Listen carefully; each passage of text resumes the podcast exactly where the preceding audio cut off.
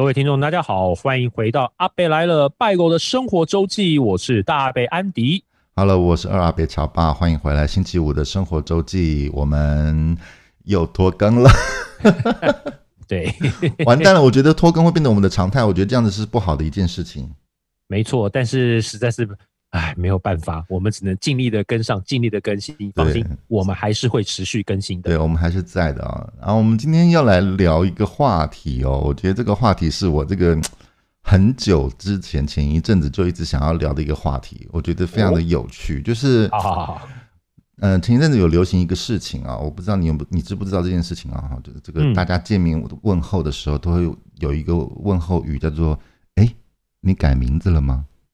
哦，我知道，我知道，鲑鱼鲑鱼之乱，我觉得这件事情非常的有趣啊！就我们自己做广告的人来讲，说实在，它其实是一个非常成功的行销活动，但它是没错，但它造成了一些社会现象。呃，我我们把它定义成为一个现象级的行销活动，好像也不为过。嗯，对，但我们可能要稍微解释一下鲑鱼之乱是什么事情，因为在台湾之外的听众可能不知道。什么叫做鲑鱼之乱？对对，我我来跟大家解释一下啊，就是有呃，台湾那个时候有开呃，台湾有一家这个从日本的品牌的一个连锁的寿司店，它推出了一个活动哦。他的意思就是说，因为他那个时候大概大概是搭上鲑鱼季这个这件事情吧，他说他的他的活动就是说，如果你的名字当中有鲑鱼这两个字同音而且又同字的话，那你这个人用餐就不用钱了。就免单了，你知道吗？哦，好，那那一阵子就忽然涌出了非常非常多的人跑去改名字哦，我不知道 到底到底最后是多少人去改啊？但是那个时候至少好像我如果没有记错新闻的话，好像一两百个人去改这个名字。我我的天啊！对，就为了吃寿司，吃免费寿司。对对对对对，然后去改自己的名字。对对对对对，然后我身为老人家无法理解，我我个人也无法理解，然后。所以，然后那个时候就开始，除了改名字这件事情之外，大家还比谁改的名字奇怪，或者谁改的名字特别，或者谁改的名字长，长哦。呃，我不知道大家知知不知道那个，呃，其实改名字是有次数的限制的。啊，对啊，对，这我知道，好像一个一生只能改三次吧，我记得。不，我忘了是两次还是三次了。啊，反正就有就有一个限制就对了哈。然后。呃，我这边所找到的一个资料啊，就最后啊，我说看到一到的一个新闻资料是那个呃，改名字改的最长的那个人，把他的名字改成了五十个字。我的天啊，五十个字，你光签名就要签死人了吧？对，我想说，他下次如果去那个去店面刷信用卡要签名的时候，他要写五十个字，不知道那是什么样的感觉。啊，我我来我来为大家揭晓一下这个五十个字的这个人的名字叫什么啊？他的名字叫做，他姓陈哦，他他他他里面有有用到他的他自己的名字跟他女朋友的名字哦，我我觉得这个人非常有心哦，是有心的男子啊。他的名字叫做呃陈叉叉有震天龙炮变身叉叉叉叉叉，这是一个游戏的名字啊，可能是一个什么超级破坏王什么之类的哈。啊，他里面叫陈叉叉有震天龙炮变身，嗯，哎，什么？我刚刚讲那个游戏名字叫什么？超级破坏王。好，OK，于二零二一三月十四日与叉叉，就是他女朋友的名字，稳定交往中，爱你一生一世，此生想带你一起吃鲑鱼，五十个字。我的妈妈呀！我不太理解为什么。有人能够 为了要吃鲑鱼，然后把名字改成五十个字，我我我我这个人我我我不太理解。对，他也其实应该也不是说吃不起这些鲑鱼，但是有些人就是觉得说抢这个便宜好像不抢太可惜了。对，然后我现在看了一下，搜了一下资料啊，那段时间大概全全台湾大概有两百个人去做改名这件事情。两百个人，对，我的菩提老祖啊，两百个人为了贪这个小便宜去改名。我觉得这个有很有趣的，就是如果就我们行做广告行销的人来讲，这是一个非常好好，我我我能我能够说它是一个非常成功的行销案例。但说实话，在我自己个人认定，它是一个不健康的行销案例。对他，我我觉得那个是一个一窝蜂的现象。对。它不但造成了某种价值观的错乱，而且它造成了某种没有必要的一窝蜂。对啊，嗯，其其实我们台湾过去也出现过很多的一窝蜂现象，我不知道你还记不记得？我记得，所以我们今天就要来聊一聊台湾。我我不知道其他国家有没有那么严重哦，但是我看过最严重其实是台湾。台湾真的，台湾真的很容易一窝蜂了，啊，就就很容易一头热这样子。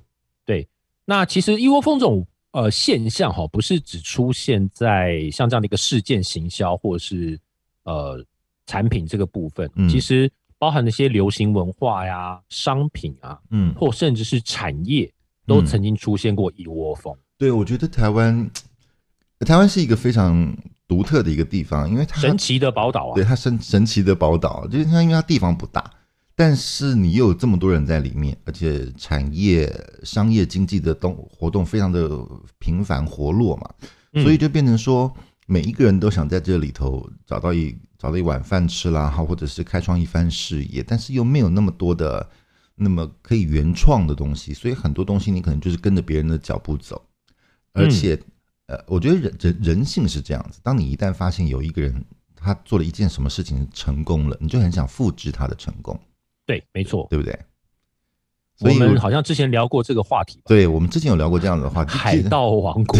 对对对对，我们就不呃，所有的人类的文明不都是从模仿或者是致敬这件事情开始的吗？对不对？所以我们上次就有说过这个。我觉得模仿别人的成功这件事情其实是无可厚非的，嗯，对。所以，我们今天来聊哪些一窝蜂的文化，你记得吗？以前，呃，在我的印象里面哦，其实因为我们之前讲到说，台湾经济本来是从农业，然后转到民生轻工业，然后再转到比方说制造业，然后商业这样子。嗯，那因为商业蓬勃兴起，所以有当刚刚二阿北提到，就是说哦，某个产业。它可能成功了，嗯，其他人就赶快 copy，嗯，复制，嗯嗯嗯，好，所以有一阵子我印象里面第一次第一波的这个所谓一窝蜂的这个热潮叫做保龄球，保龄球啊，也是不是？我我记得我们小的时候有一段时间是一窝蜂开了很多家的保龄球馆，对，没错，到处都，因为那时候变得好像很多人都在那个时候。好像因为有人是开了保龄球馆，然后很呃生意很好，然后就很多人就模仿这个模式开了保龄球馆，到处开啊，就跟我们现在那个手摇茶的那个店面的那密度大概差不多。对对对，我觉得手摇茶好，这个虽然是我们放在后面才讲的啊，但是我要讲手摇茶真是一件很可怕的一件事情，因为它根本就是一个，它根本就是一个病毒，你知道吗？它整个，它感染了整个台湾，也就变罢。它现在感染到全球去，你知道吗？嗯，好，所以保龄球馆那个时候开了很多。那当然，当然，大家打保龄球这个风潮退了之后，那些保龄球馆当然就无以为生嘛，无以为继，所以就陆陆续续也都关起来了。嗯，以台北市现在来讲，以前双北，呃，就是台北跟新北开了非常多家，到现在大概只剩下个位数。哦，台北市只剩下一家叫做圆山保龄球馆，在圆山饭店。我知道，我知道，那个我还去过。那是台北台湾应该算台湾最早的保龄球馆，而且到现在还是屹立不摇。而且我记得那一家其实是贵族保龄球馆吧，就是好像是有钱人才去的。呃，也没有，因为我也去打过，只是说他那个时候是因为呃，我们跟美国有就是。合作的时候，那时候美元嘛，嗯，那因为台湾有很多那时候的美军驻扎，嗯，那保龄球馆设置其实是为了那些美军，哦，啊，也是他们带过来的，因为他们都喜欢就是呃下了班去打打打个几局这样子，所以那个时候才成立了台湾第一家的这个保龄球馆——圆山保龄球馆。OK，好的，保龄球馆的确那个时候是蔚为风潮，很多人都去，而且我我记得那个时候台湾是不是有一档综艺节目是专门做保龄球的？好像是，就是好像是那个大家来打保龄球这样的概念，好像是胡瓜大哥主持的，对，就是像一个综艺节目哦，非常的厉害。台湾也真也算是非常的多元，而且其实脚步也还走得蛮快的。是，那在呃保龄球馆这个风潮退了一阵子之后呢，出现了哦全台所谓认证的一窝蜂的行业，叫做葡式蛋挞店。哎呦，我想到这个，我头都要痛了，你知道吗？那个时候呃，我记得是一个香港的艺人到台湾开了第一家的葡式蛋挞店，然后忽然之间就几乎大街小巷，你大概每一个区啊，大概就就能够有好几家的葡式蛋挞店。对，其实这个 UFO 的行业会会诞生，是因为我个人的这个认为是，比方说以前台湾人没有打过保龄球，嗯嗯嗯，所以当有人引进保龄球馆之后呢，哎，大家去，哎，开始迷上风靡了，嗯，然后就在同时间，哎，说我有我有去打过保龄球，嗯，那嗯。那别人就想说，哎，你打过，那我也想去打，嗯，那因此呢，这个需求就提高了，商人看到这样的一个需求被提高了之后呢，他就跟进了，嗯，所以产生了一窝蜂的行业，对，葡式蛋挞店也是这个原理，因为。之前没有人引进过葡式蛋挞，对。等到有人引进了葡式蛋挞，就澳门马加烈蛋挞，我记得，嗯，引进的时候大家觉得哎好吃，就一传十，十传百。那对，加上新闻媒体的一直在报道这件事情，所以就会更多的人去追逐这件事情的势头往上走。对对对，没错没错。而且我记我，我我现在回想起来哦，为什么我对蛋挞店这件事情，嗯。虽然我知道他当时很很风靡，但是我并没有热衷，或者是我也没有去怎么样的去购买。我记得那个时候新闻正热的时候，是几乎每一家蛋挞店都大排长龙，你记得吗？对，而且你买到要一排一两个小时以上。对对对啊，我觉得非常的离谱哦。那我还啊，我记得那个时候好像有跟我一个同事讨论过这个问题，就是。呃，我看到他们去买那个蛋挞回来，然后在办公室里面分食，就大家分着吃嘛。哎、嗯，你知道那个时候能买到那一盒蛋挞，放到办公室里面请同事吃，那是一个多有面子的事情，多风光啊！对，然后我个人就完全无动于衷，你知道吗？然后后来我就回来的时候，我就好像是跟我的家人吧，还是忘了跟同事吧，就讨论到说，为什么我无动于衷。的原因是因为我之前有好一段好一段时间，好几年的时间，是因为是住在澳门嘛。对呀，他在讲 讲那个葡式蛋挞，其实就是从澳门那个地方来的嘛。然后，而且它的起源的那家店哦，因为它因为澳门那个时候有三个岛，现在已经都连在一块儿了。那澳门那个时候有三个岛，那个起起始店它其实是在第三个岛，而且是在监监狱的附近，而且是在码头的附近，一个非常非常小的一个。路边的一个像台湾叫做杂货店的一个店，里面卖，对对对，因为它一个非常小的店面，而且它里面其实最主要最厉害的其实还不是蛋挞，它里面那是什么？它里面其实最厉害的其实是有点像 Subway 赛百味那种那那那种面那种面包。哦，三明治，对，三明治就是你里头可以加很多料的那一种，对对，它里面其实那个才是最好吃的。哦，但是它的蛋挞当然也很有名。对对，然后它那个蛋挞的确也是一绝，但是因为我太常去那个地方，我几乎我在住的那个时候，我每个星期都过去，因为我有我有同同朋友住在那一边，所以我每一个星期我都会从第一个岛，然后就坐巴士坐到第三个岛去，因为因为只要葡币两块钱，我就可以坐到第三个岛去了，所以就很便宜嘛，所以我就太常吃那东西，然后我就不太明白，呃，为什么那个时候会造成台湾这种。在封什么？对，不不太懂。但但但你刚刚那个解释，我我我同意啦，就是因为大家还之前没有接触过嘛。对啊，对啊，对啊，对啊。嗯，好，所以在那个葡式蛋挞，这个真的是造成了所谓的一窝蜂现象，也就是因为这个葡式蛋挞“一窝蜂”这个字眼才被大家广泛的所使用。对对对对，对。那在葡式蛋挞店之后呢，当然还有继续下去啦。对，就这个行业呢是什么呢？它叫做手摇茶。这就是一个我刚刚所说的那个病毒式的那个那个行业吗？对，没错，它真的很可怕哎、欸。手摇茶在台湾最早的手摇茶店，我不知道你还记不记得，一个叫做快可丽，还有一个是休闲小站。嗯，是小小歇系列的吗？哎，不是，小歇是茶店，你可以坐在里面。那快可丽跟休闲小站，他们是带着走，就是跟现在茶饮摇手摇茶店一样，你买了就是就带走，不在店里。嗯嗯嗯，我我我有我想起来了，我国中的时候，我国中的时候，我我的学校附近大概就有那样子的店，然后最近我我我好像也太因为太常去买，买到老板都熟了，你知道吗？嗯，其实那个时候的还其实应该那个时候不不叫做手摇茶，他那个时候其实是有点类似像。呃，他把所有的茶都做成一桶一桶的，已经现成的做好在那儿了。然后你你要什么，你跟他要什么，讲讲要求他就把那个冰箱呃饮料柜子打开，就从那一一桶一桶里面用那个大的汤勺就舀舀在那个杯子里面，这样就是一杯了。那个时候还没有到手摇的地步，哦、那是最早的最早。呃，应该说一开始他有加一些东西进去，可能舀舀出来之后还加一些东西，但是种类可能没有像现在这么多。对对对。然后那个时候呢，因为台湾的经济还算蛮好的，嗯，呃，所以呢，他一直有在找加盟店，但是他那个呃风潮没有被带起来。嗯，那为我个人在评估，就是说为什么后来手摇茶店会变成一个风起云涌，是因为第一个。大家现在都不爱喝水，大家都爱喝饮料。嗯，然后呢，呃，卖这个冷饮的利润很高，是门槛很低。对，对。那在台湾的经济开始走下坡之后呢，很多人他不想去，就是当上班族，他想要自己创业。嗯，那你创业的时候，你只能找那种门槛不是那么高的，然后也容易进入的。你才能够开始你自己的创业。大家就会觉得说，手摇茶这个东西，因为大家都爱喝嘛，对的，大家都喜欢就是喝饮料。那这个东西门槛又不高，所以慢慢慢慢就开始就是加盟这个风潮就起来了。是，而且这一而且台湾其实。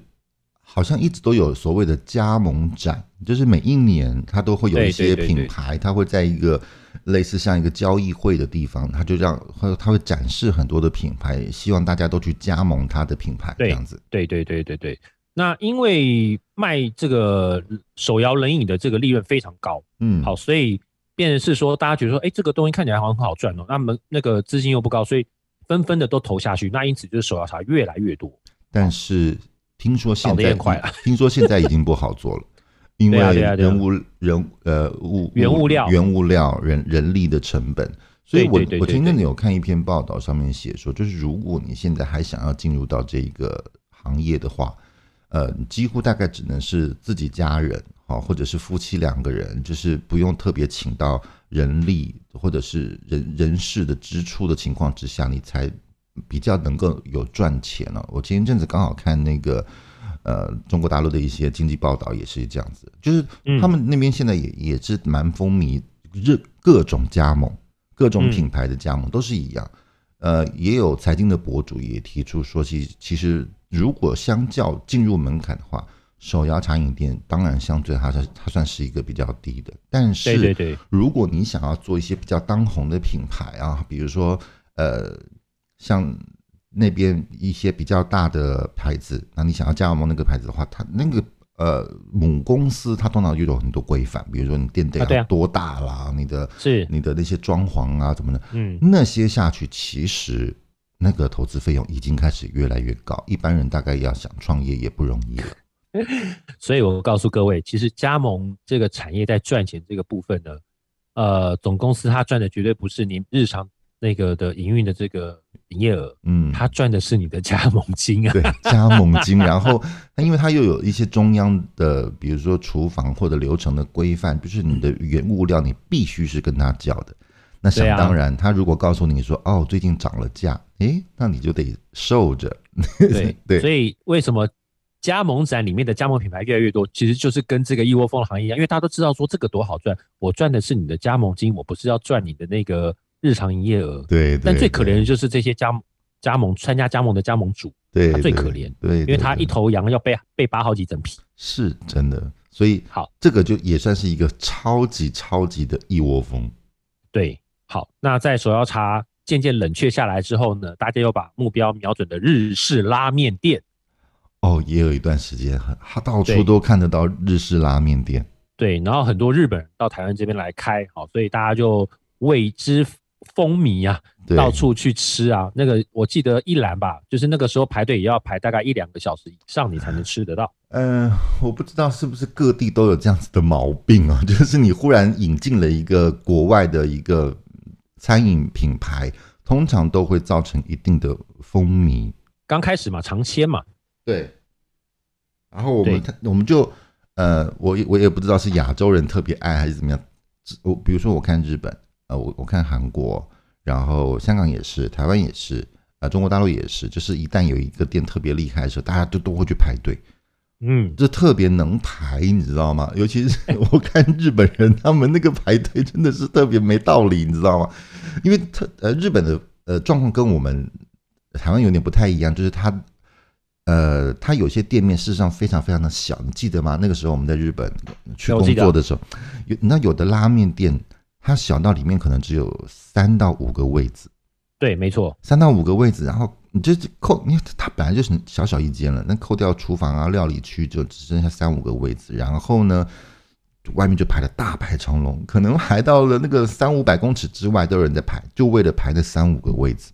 对，这我是搞不懂为什么。对，可能它真的有那么好吃啦，但朝圣吧，朝圣心态，可能也是，或者是去那打个卡呀，干嘛 去啊？我有来过，但有没有吃呢？再说嘛。对对对，之类的啊。所以这个，当台湾的确有一段时间也是到处开了日式拉面店，尤其是国外的品牌进来。嗯，对。然后在日式拉面店，就是因为没有人，因为大家都吃过了嘛，就渐渐就没有人去，然后也不用排队了。对啊，因此呢。也渐渐收了很多家店，对，好之后呢，又开始另外一个风潮。哦，这个东西跟刚刚我们讲那个手摇茶的那个概念差不多，叫做夹娃娃机。哎呦，我我我，好好，其实我好，我不先我先不 comment 了，就是，但它真的是雨后春笋般的冒出来，它是非常恐怖的。我记得那个时候，嗯、呃，我的一个高中同学吧。他还甚至为了这件事情打电话，呃，打发信息给我。我他我我我想说，这个朋友好久好久没有联系了，他为什么忽然发信息给我？他问我啊，前面就就是闲聊啊，扯淡的那种。哎，你你最近好吗？你忙啥呀？那那最近过得怎么样啊？在哪高就啊？什么什么？最后扯了老半天要借钱呢。哎，要借钱干嘛？对，我就我心想要借钱。这个理由大概也不会太出乎我的意料了，不然你知道几百年不、嗯就是、对对对对做做几百年不联系的人，我以为他要借钱，可能是家里面遇到了什么状况啊什么的，急用。对对对，然后我就问，我稍微问了一下，我就关心一下，他就告诉我说：“哎，我告诉你，你可别告诉别人，这个我有门路。”我心想，你该不会是要去买灵骨塔吧？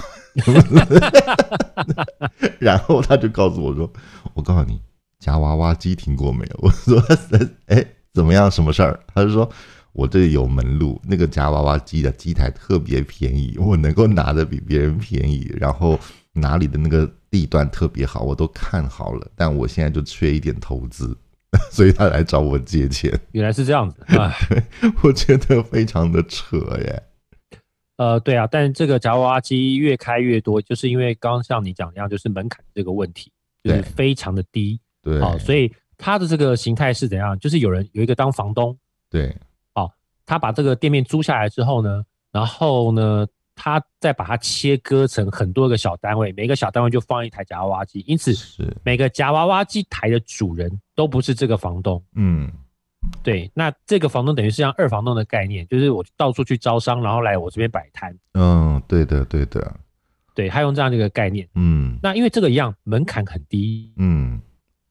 而且它好，它事实上呃也不需要太多的技术门槛，不需要，它只要就是把那个机台租过来放着就好了。所以就所以只要所以只需要钱嘛，说穿了就是只需要钱嘛。因为事实上我据我所知，他那个时候我那个同学告诉我，就是有人是专门在出租这些机台，也有专门的制造的厂商，也有人是提供里面的内容物。所以事实上，你只要准备钱，那些都有人帮你准备好。对，那又因为金额又不高嘛，所以很多上班族就就纷纷就跳下去。对。但你也知道，说台湾现在玩夹娃娃的人其实也不多，所以 对开了很多，现在也倒了不少。对。但在开很多的时候，到处真的都是，尤其现在这几年的经济状况非常不好，所以很多人都反正就是我就做另外一个事业斜杠，是，所以才会越开越多是这个样子。我我我我绝对同意斜杠这件事情啊，但是我还是要奉劝大家，就斜杠的时候可能要选一下 那个内容物到底它那个长远性怎么样哦，就有点像我们刚刚不是在讲葡式蛋挞那件事情嘛？对，其实，在葡式蛋挞之后还有一段时间是那个甜甜圈啊，我知道，我知道，我知道，甜甜圈也是一样大热大热门，然后就忽然非常非常多的人在做，就进入到这个行业。但是你冷静想一想，事实上，甜甜圈这个东西在我们小的时候就有了。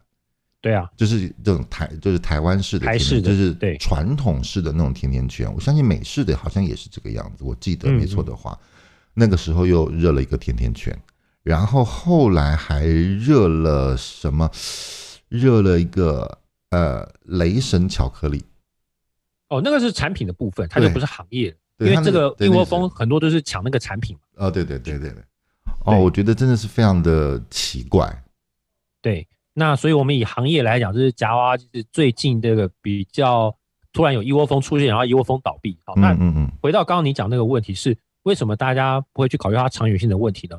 其实他们就是没有在考虑这个问题，他们考虑的是什么？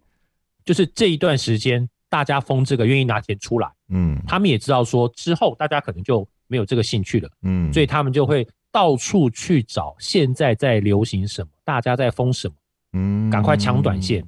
就是快钱的意思，快钱，因为呃，我必须说实话，我知道是呃华人哦，或者是说亚洲人，他比较没有所谓的所谓研发或品牌的概念，大家比较都喜欢是立竿见影，哦，马上就可以砸钱，马上可以回收，嗯，所以我们在呃，就是东方的这个产业比较难以看得到比较大的这样的一个像 Apple 这样的一个品牌。嗯，哦，或者他们有花很多钱去研发，他们就就是只是跟人家说，哦，现在在红什么，我马上投钱下去，赚饱了我就撤，嗯嗯，倒了也没关系，看我能赚多久。这个我真的想要讲一下，就是因为我跟大贝，我们是广告行销这个背景出身的嘛，这个业界的啊，其实我们针对这件事情，其实。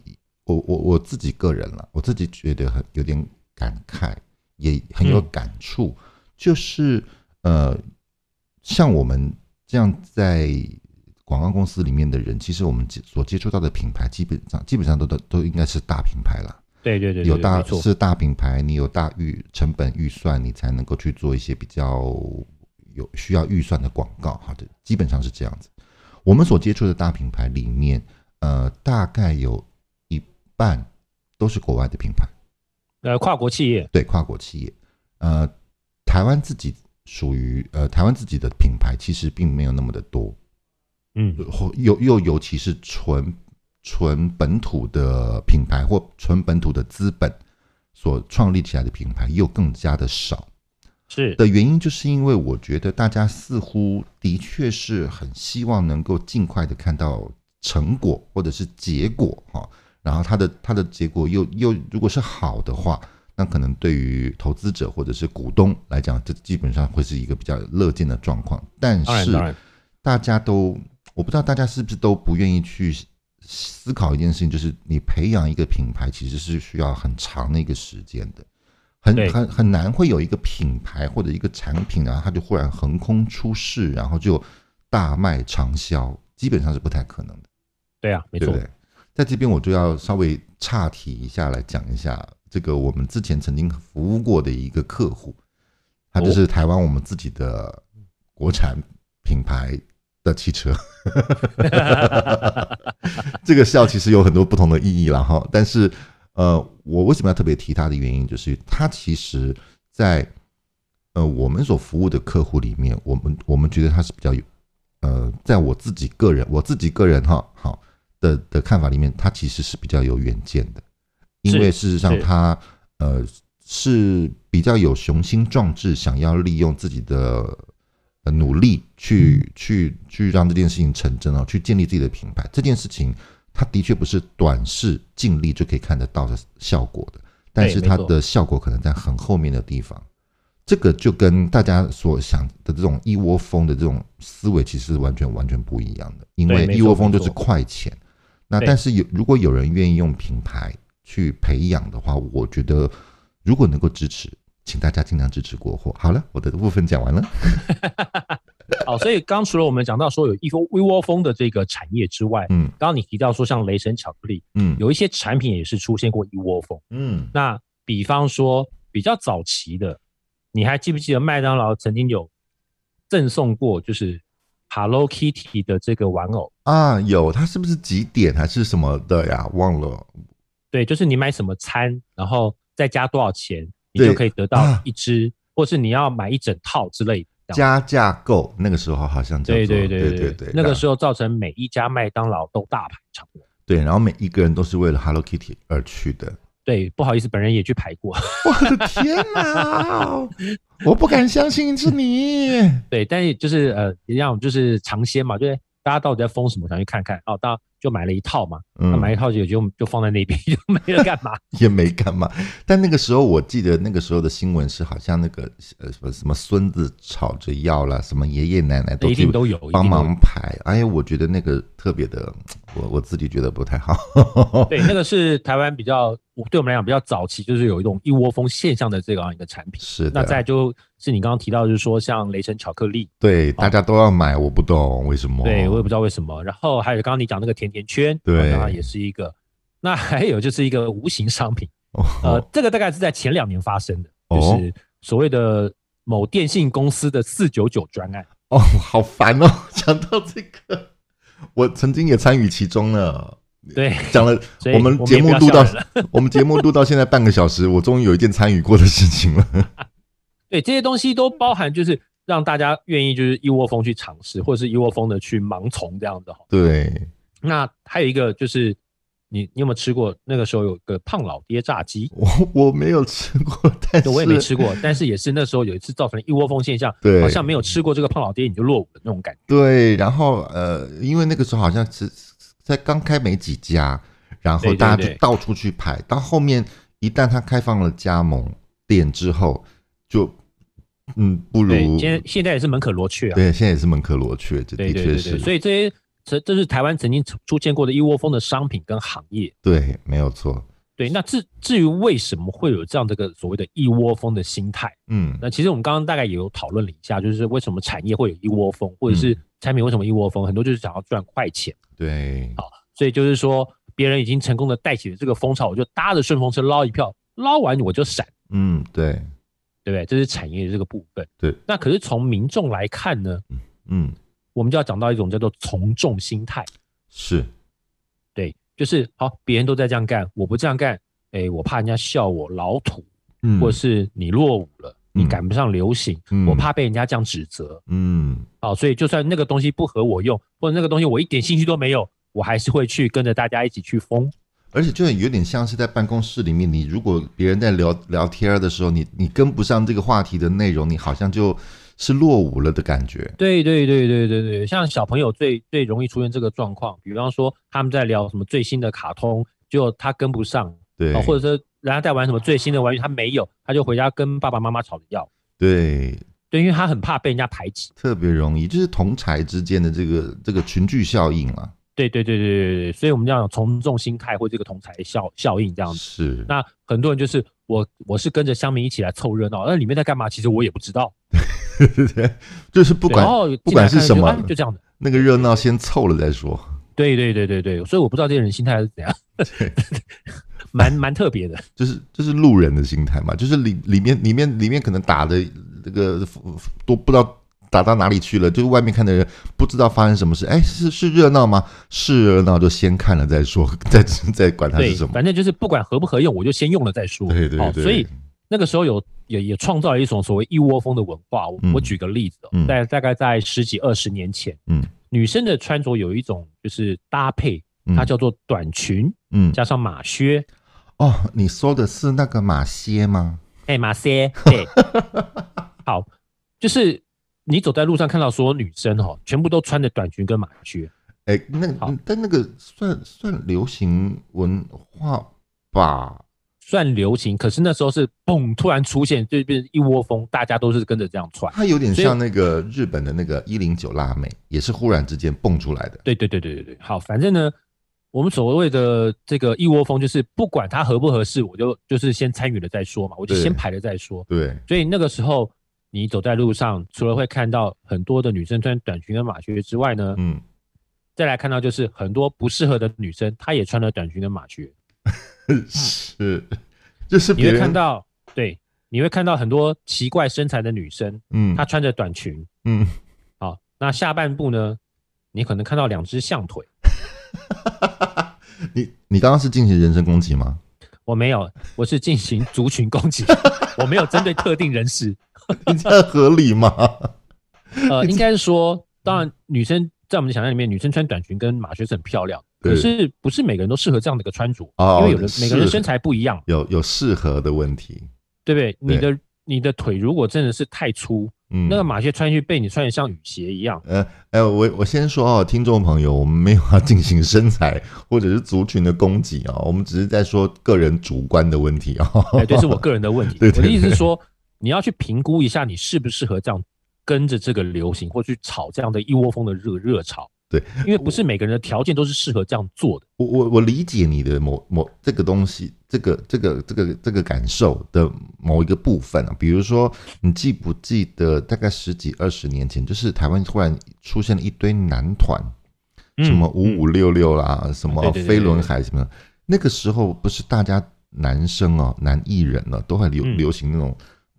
非常长的头发，那种离子烫，那种爆炸头的那种的玉米须嘛？对，玉米须。哇，你你还说得出专业名词，你了不起！开玩笑，空气刘海我都知道。我的妈呀！这这句话是一个从是会从死直男的嘴巴里面讲出来的吗？好了，反正那个是呃，我我理解那是一种流行跟文化，但是的确要看你自己适不适合。有的人就非常不适合。哦，我们刚刚说可能那个，比方说萝卜腿，对。可是如果是你的腿，女生的腿像焦阿卡一样穿在马靴里面，会很奇怪，也是不适合啦。对，就像一个一个那个碗里面插了一根筷子那种感觉，对。哦，一个茶杯里面插一根筷子那种感觉，其实它就是不适合。不管你今天身材是高矮胖瘦，嗯，屁股是大小大小，或者是那个呃丰满。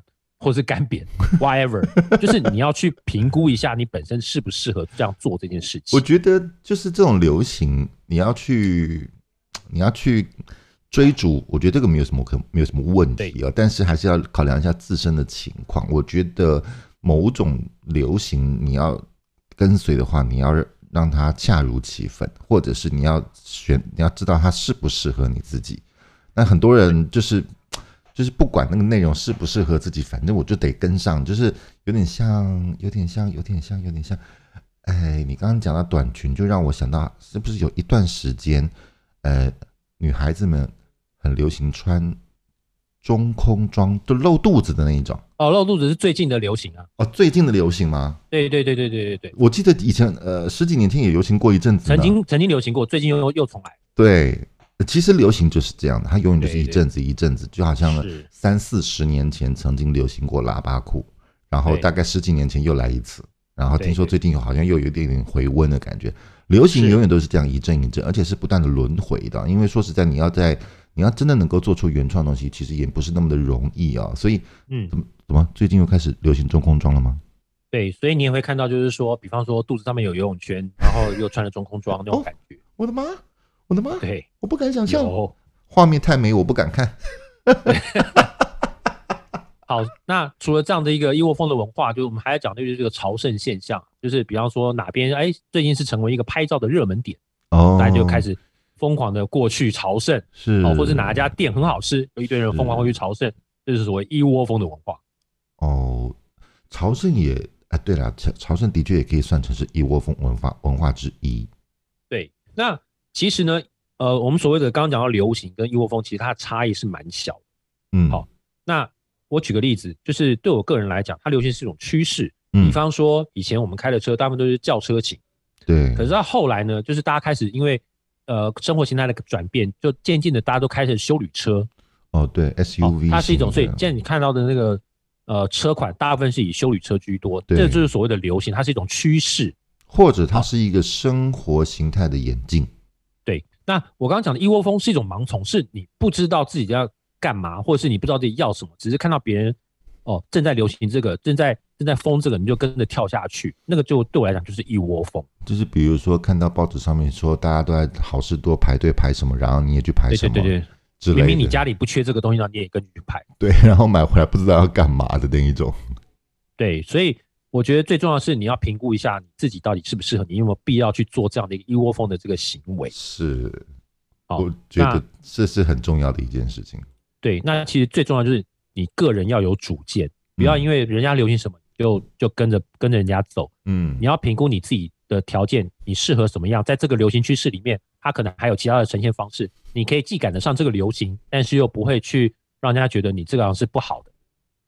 讲到这个，我今天早上呃刚好在做新闻 survey 的时候，我看到一篇报道，我觉得有一点点讽刺，它也有一点点莞尔，就是、嗯、呃呃报纸转载了一个日本的一个类似好像是作家吧还是谁，他说呃他呃日本人看台湾男生的穿搭，觉得、嗯、呃很。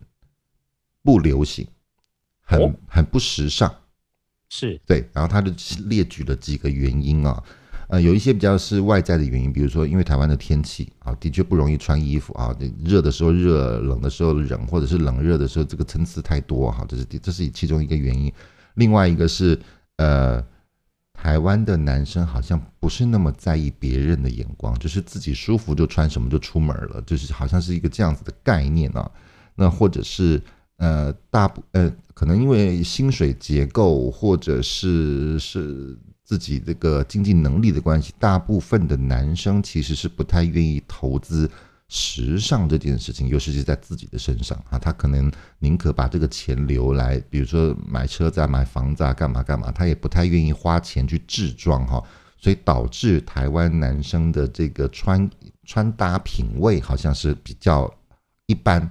比较嗯。不不流行哈，是。我讲我我就看着那篇报道，我就心想嗯，好像台算呃说的还真准啊，对对，就是我如果是我自己的话，我我的确不太追逐这些，而且我身边包括你，我们身边的一些同事的男生，其实大概有百分之九十是真的几乎不打扮的人呢。尤其是像呃，比如说像你跟我，我们是偶尔有的时候是需要去主持活动或者是主持典礼的，我们可能会准备几套比较像样的衣服或者是西装，我们才有可能说花一笔钱去制装。但是在我们身边，好像百分之九十以上的男生对时尚是完全不敏感的，对吗？没错，没错，没错。现在的年轻人比较好一点，那我们那个时候年轻人说实在。也没有说特别会去追求什么样的一个流行，就是人家怎么样我们就有，但是可能没有像现在这么疯狂。嗯，但是我我现在看到很多，当然了，日本的流行文化，或者是一呃，比如说中国，像中国大陆，他们现在在流行文化也是也是发展的很厉害。嗯，呃，服装啦，或者是发型啦，好，是现在他们男生很很多很多也也开始保养自己的脸，也化妆什么什么的。那个流行趋势都会开始在慢慢的发展哈，但是台湾好像相相对的，尤其是我们这个年龄段的男生，对外表这件事情，或者是时为时尚这件事情的那个感知度，的确是非常低的。那么我们来看我们自己身身旁的人，包括我自己来讲哈的话，我除了那些因为工作而需求的购买的制装，那些非非必要的那些制装之外，其实我自己。也是一个对对对时尚不太敏感的人呢，我觉得，我觉得因为你也是这样子啊，对对对对对，那是个人的问题，对对，但是跟着流行倒没问题，就是你还是可以跟着大家一起，就是哎走在时尚的前端，但是你要去评估这个东西到底适不适合你，或在这样的一个风潮之下，你可以做什么改变，去因为你自己。而做调整，让它让这个流行更适合你。嗯，你不要被流行带着走，你可以带着带着流行走。所以，我们今天讲一窝蜂，好，不管是一窝蜂的流行，或者是一窝蜂的趋势，我觉得我们今天这个节目呢，都是试图想要告诉大家，就是这些东西可能都是好的啊。你你、嗯、没有不好，你你想要去 follow，、嗯、这个都没有什么太大的问题，但是你要衡量一下它适不适合你。